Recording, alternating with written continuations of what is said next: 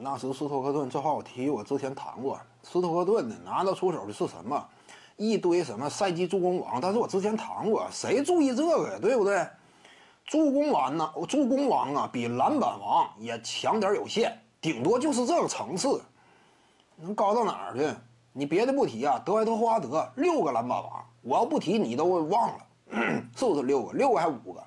霍华德呀，五六个篮板王，但是你看一我们衡量霍华德历史地位啊，有拿篮板王说事儿的吗？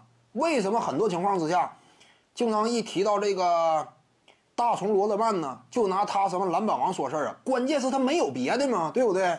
除了最佳防守球员以外，他就剩篮板王能够支撑门面了，那可不得提这个吗？什么七个篮板王啊，这个没有那么值钱吧？类似的道理呢，助攻王啊，这个。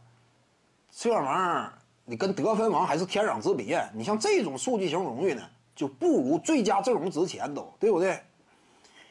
托这个斯托克顿呢，是这种荣誉呢，相对说堆积的挺丰厚吧，而且他还占一个历史助攻王的这个这个便宜。但怎么讲呢？这玩意儿，至于你闯进名人堂，肯定有助力作用。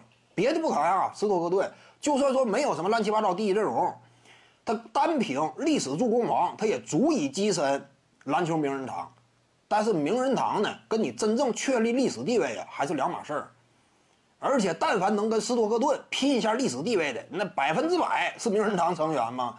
你能进入名人堂，不代表你的实力等级有多高，尤其跟顶尖巨星相比，史蒂夫·纳什这种超级巨星呢，两届金球奖的这种属性的 MVP 巨星啊，那你就白费呗，对不对？你靠什么跟纳什比呢？老二身份闯进总决赛呀？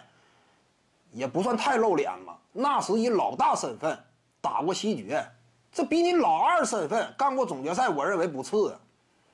而且人家是两届 MVP 嘛，所以那时他的历史地位高于斯托克顿，这都是不算奇怪。我感觉，徐静宇的八堂表达课在喜马拉雅平台已经同步上线了，在专辑页面下您就可以找到它了。